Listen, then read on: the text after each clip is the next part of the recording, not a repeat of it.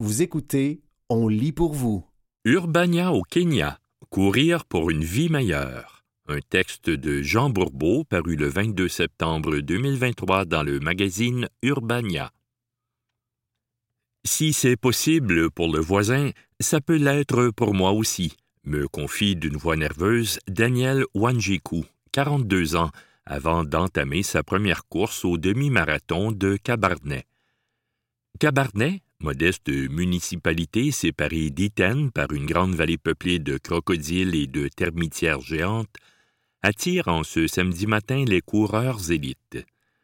Tous partagent la même ambition sous un soleil de plomb remporter le prix de 250 000 shillings réservé aux vainqueurs, une somme substantielle dans un coin du monde où près de la moitié de la population vit en dessous du seuil de pauvreté. Le gouverneur serre des mains pendant que les bannières sont dressées par l'aîné d'une famille de fermiers. Un mendiant vêtu d'un complet trop grand sollicite la générosité des spectateurs pour honorer Dieu.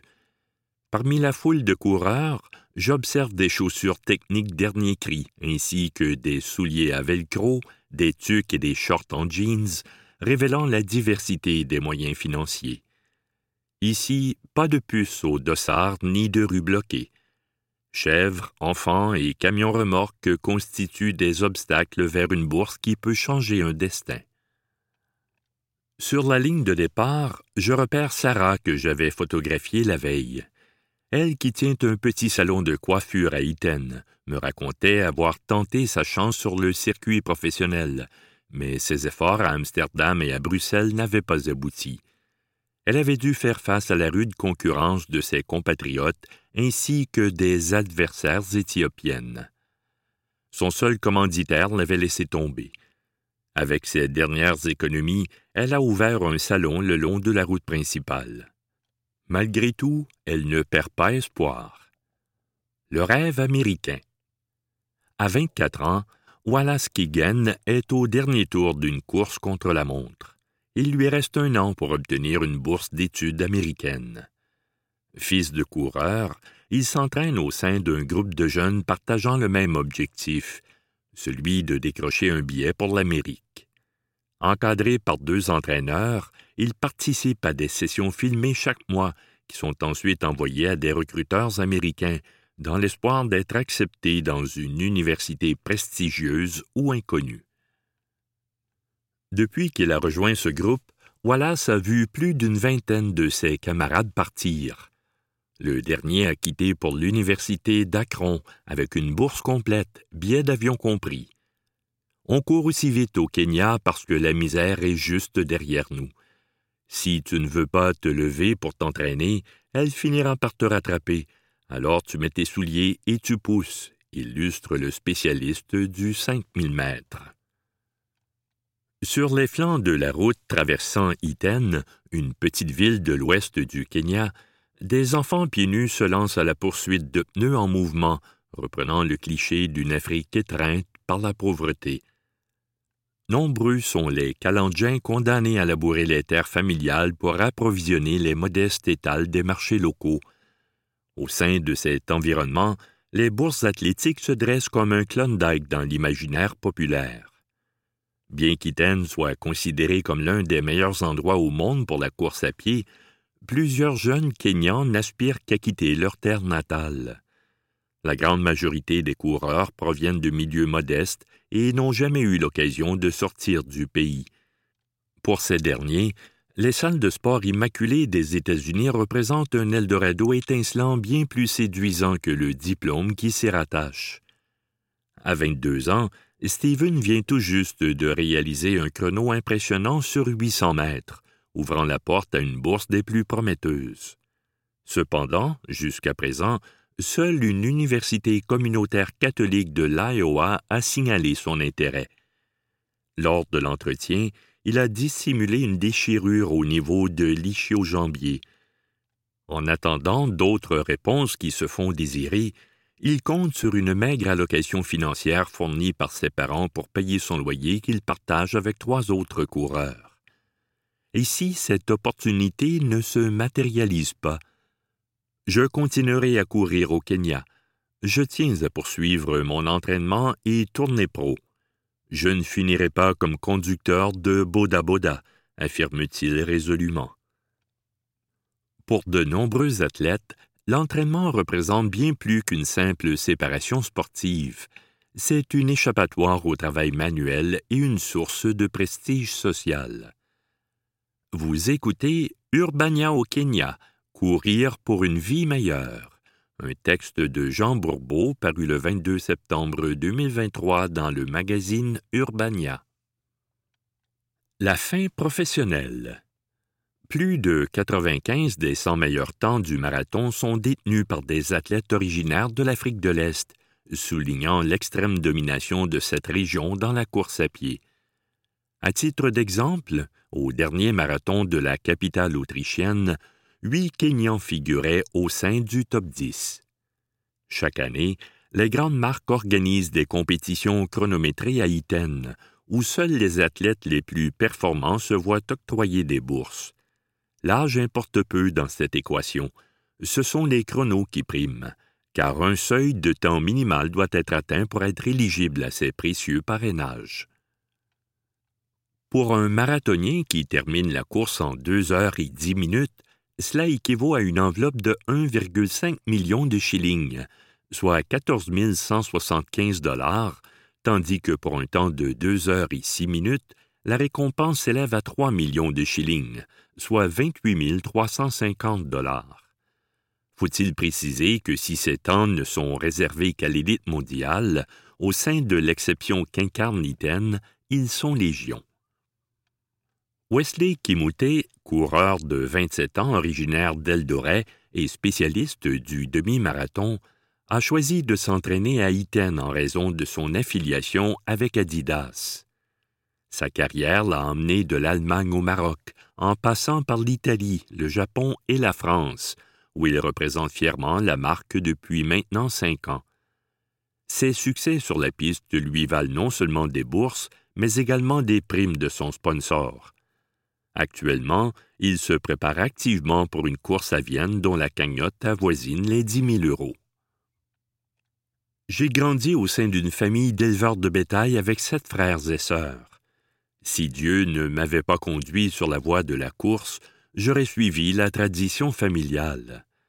Ma carrière sportive est liée au soutien d'Adidas, qui, en plus d'un salaire, me fournit chaque année des vêtements et 26 paires de chaussures. Grâce à ce soutien, son frère cadet Evans s'est également lancé dans une carrière de coureur, se concentrant sur la distance de 10 000 mètres. Wesley envoie aussi de l'argent à deux autres frères courant aux États-Unis, l'un en Alabama et l'autre dans le Dakota du Nord. Assis sur les ruines du stade Kaminari, je lui demande ce que signifie pour lui le rêve kényan, c'est devenir le meilleur coureur pour améliorer les conditions de vie de ma famille.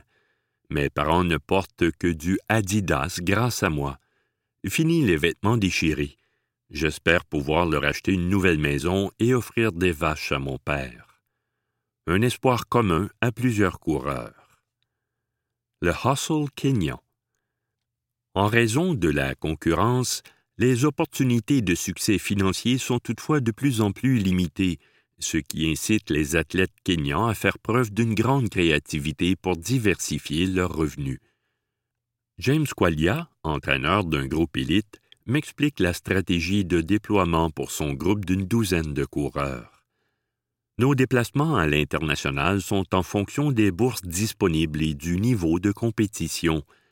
Si lors de l'édition précédente il n'y avait pas beaucoup d'Africains, que les temps étaient lents et que les prix étaient attrayants, certains d'entre nous seront sélectionnés pour rapporter des devises étrangères à l'équipe et financer nos activités.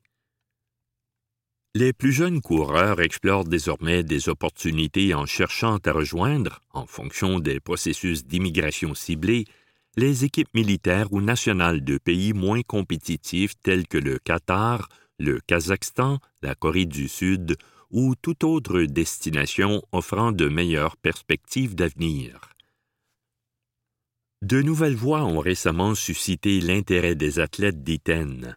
Notamment les courses organisées dans des destinations alternatives telles que la Chine, l'Inde, l'Amérique centrale, ainsi que les compétitions de trail, d'ultra-trail, voire même de cyclisme. Si une récompense substantielle est en jeu, il est fort probable que des Kenyans tenteront d'y participer, ajoute James. Selon l'entraîneur frère Colm O'Connell, cette créativité découle du fait que le gouvernement kenyan offre un soutien très limité, voire absent pour l'encadrement de ses athlètes, les obligeant à dépendre uniquement des bourses et des commanditaires pour leur développement. On ne sait jamais d'où sortira la prochaine vedette. Le réservoir est si vaste. L'abondance de talents exceptionnels et leur succès partout sur la planète légitime, aux grandes dames de plusieurs, l'absence d'intervention du gouvernement. Si tu ne réussis pas, il y en a plein derrière qui attendent leur tour.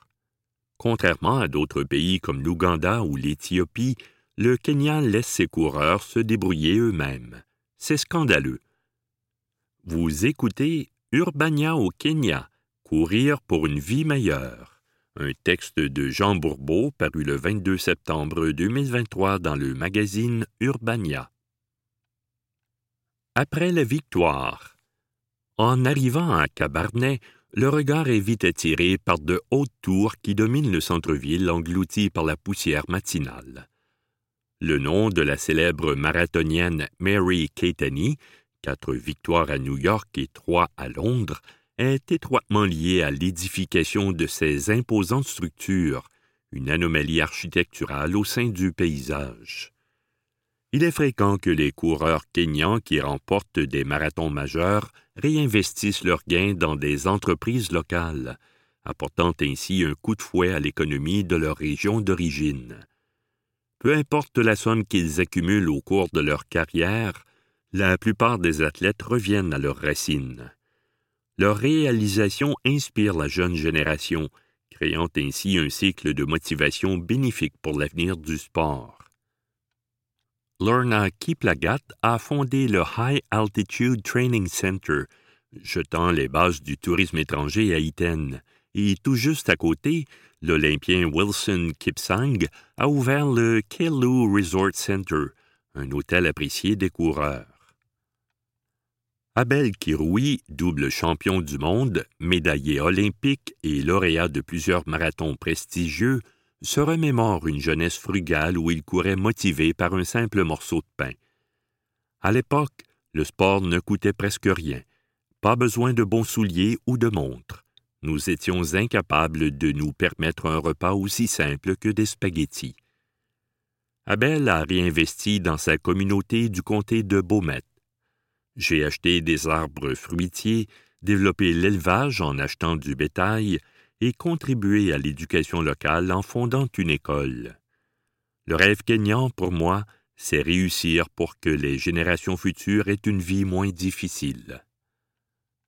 En revanche, pour certains, l'entrée soudaine de l'argent dans leur vie engendre un défi de taille, étant donné qu'ils n'ont jamais eu à gérer de telles sommes auparavant. Cette situation les expose parfois à des fréquentations néfastes et à des conseils financiers douteux. On leur suggère d'investir dans l'achat de terres, de construire des habitations, d'acheter des matatous, mais ces conseils émanent souvent de personnes qui n'ont aucune expérience en matière de gestion financière.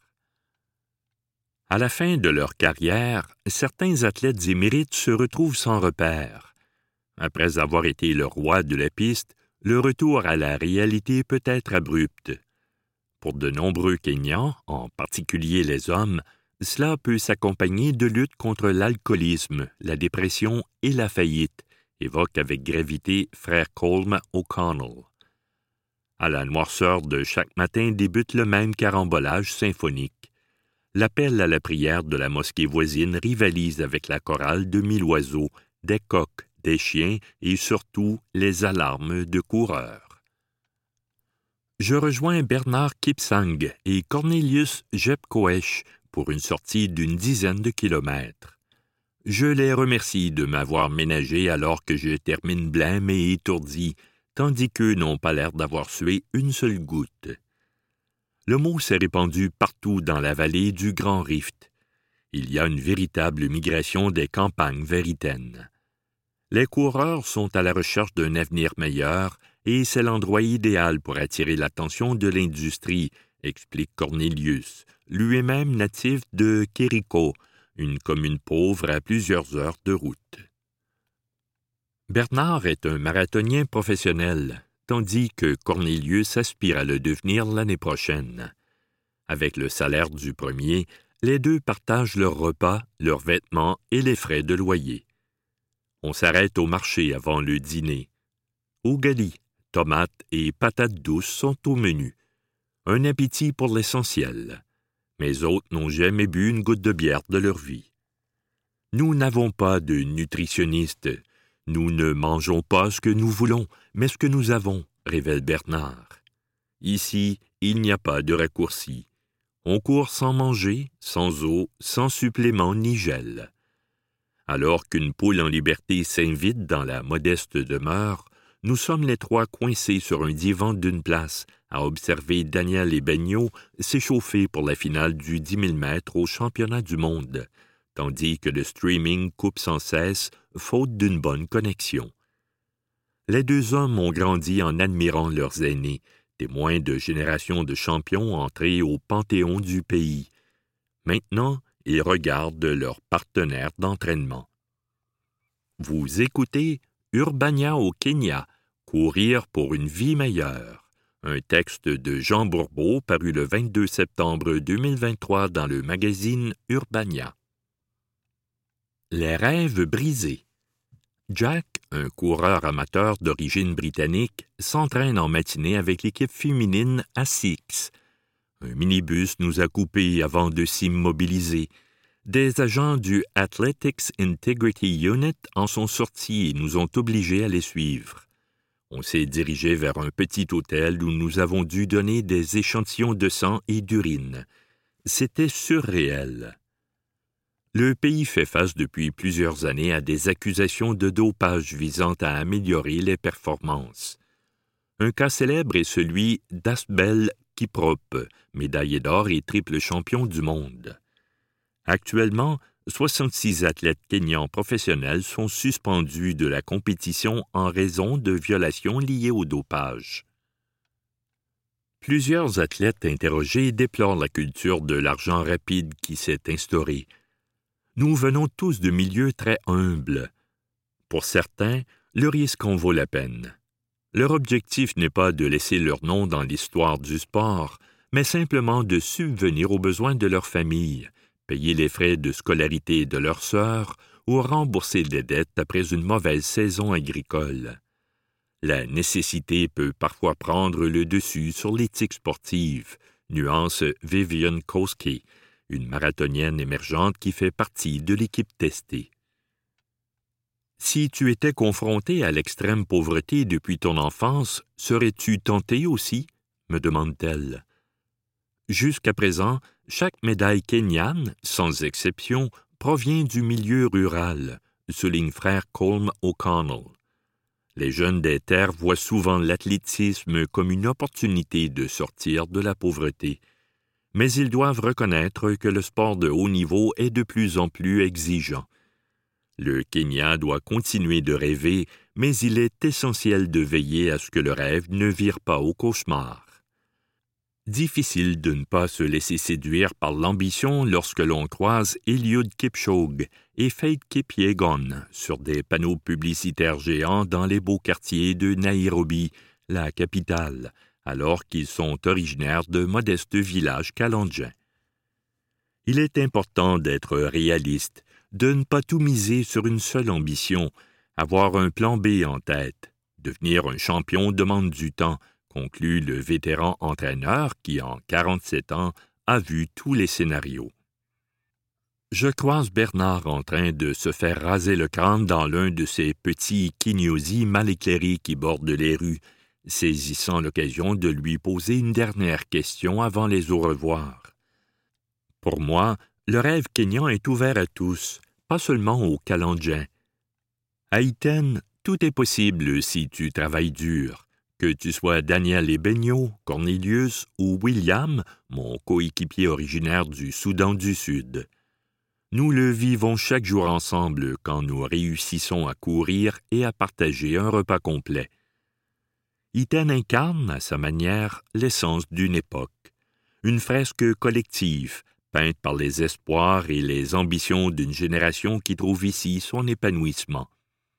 Dans cet univers, les triomphes côtoient les épreuves, les grands récits prennent vie ou s'effritent, mais le rêve reste une puissante source d'inspiration pour le Kenya, dans ses moments les plus brillants comme ceux les plus sombres.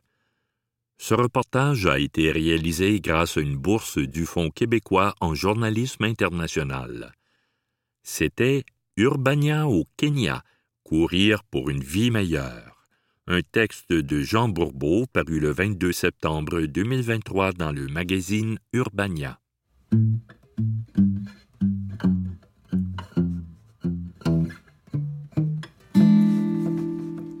Robert Racine, La Passion selon Claude. Une entrevue réalisée par Isabelle Beaulieu, parue le 23 octobre 2023 dans la revue Les Libraires. Claude Vivier fut un compositeur accompli. Il passa sa vie à insuffler à sa musique une véritable fête des sens, divine bacchanale d'une pure virtuosité. Il mourut assassiné.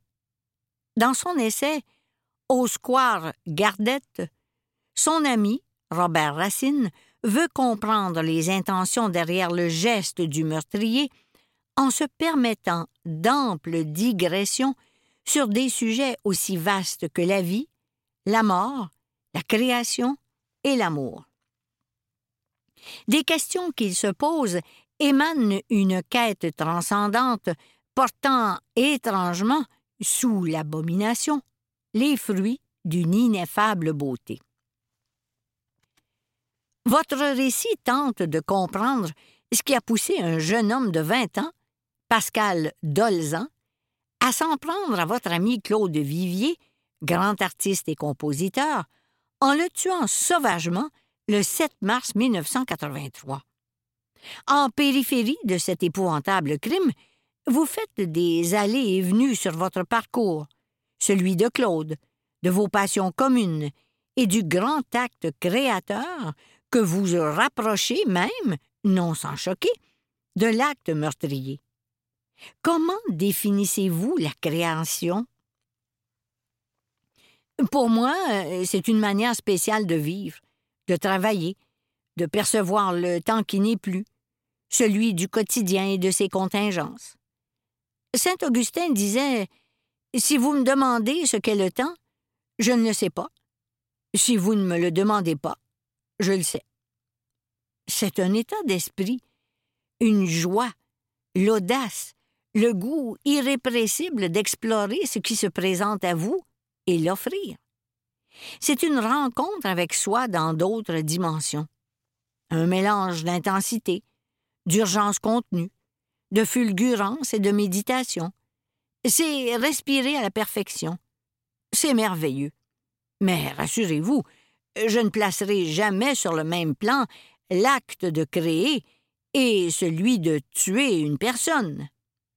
Simplement, certains tueurs, en série, affirment qu'au moment où ils sentent, voient leurs victimes perdre la vie, eux éprouvent une espèce d'extase, d'enivrement indescriptible.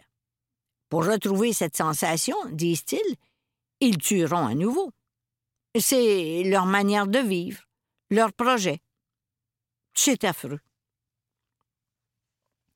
Tout en poursuivant la piste de l'assassin, vous intercalez votre texte de votre propre découverte de l'art et de ses magnificences. La beauté qui en émane tranche avec la violence qui se trouve au centre du livre. Comment composer avec cette dualité, grâce et tragédie, qui constitue le cœur même de l'existence? Grâce et tragédie. C'est presque une définition de la tauromachie. En 2012, j'ai assisté à une corrida dans les arènes de Nîmes. C'est très fort, impressionnant, vrai. La beauté chorégraphique, les éléments, les couleurs, la musique, la foule, le soleil, la vie. Les sens côtoient à chaque instant la mort réelle qui tournoie dans l'arène. L'émotion est palpable du début à la fin. Je me serais passé de la souffrance animale, mais c'est ainsi. C'est un spectacle très codé. Une culture de plusieurs siècles qui nous est étrangère ici. Pourquoi tuer en public, diront ses opposants, fascine-t-il encore autant de gens? Parce que tout le drame de l'existence s'y retrouve. Si vous regardez uniquement le torero, c'est magnifique. Un danseur qui ne cesse de risquer sa vie au quart de tour. Si vous observez juste le taureau, c'est impressionnant de fougue, de force, de présence, de beauté sauvage, et certainement d'une multitude d'états qui m'échappent. Les deux placés ensemble, leur pas de deux, renvoient inévitablement à l'image de la flamme et du papillon, le jeu du chat et de la souris, jouer à la roulette russe. On est souvent face à ses propres contradictions et paradoxes dans une corrida, le temps de quelques courses. Exceptionnellement, le taureau pourra être gracié, tout comme le torero pourra être tué. L'exception de vivre est celle de périr. Qui sait, à Paris, en 1983, Claude a peut-être éprouvé le désir irrépressible de se rapprocher au plus près des étincelles multicolores de ce danger mortel, de voir jusqu'où on peut aller trop loin, pour reprendre le mot de Cocteau. Claude a été tué pratiquement de la même manière que l'est le taureau dans une corrida, à petit feu, par une série de pics autour du cou, pour l'agacer, l'épuiser, suivi du coup de grâce dans le dos. On retrouve la même brutalité, la même barbarie. Le parallèle entre les deux est saisissant. C'était Robert Racine, La Passion selon Claude. Une entrevue réalisée par Isabelle Beaulieu, parue le 23 octobre 2023 dans la revue Les Libérales.